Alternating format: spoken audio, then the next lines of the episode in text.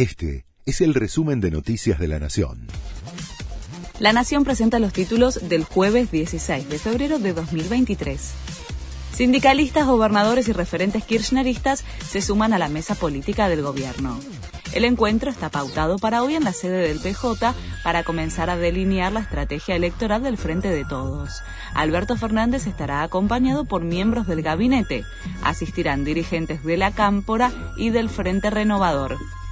Continúa el acampe en la 9 de julio. La medida, que se realiza frente al Ministerio de Desarrollo Social, es en reclamo por la suspensión de cerca de 160.000 planes sociales del potenciar trabajo.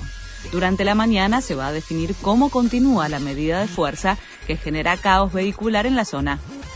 El gobierno multa a Edesur por mil millones de pesos.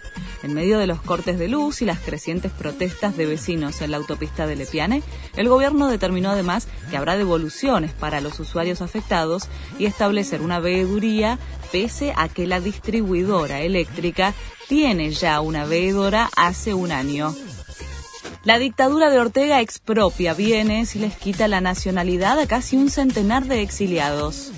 El líder sandinista lanzó una ofensiva contra la oposición en el exterior.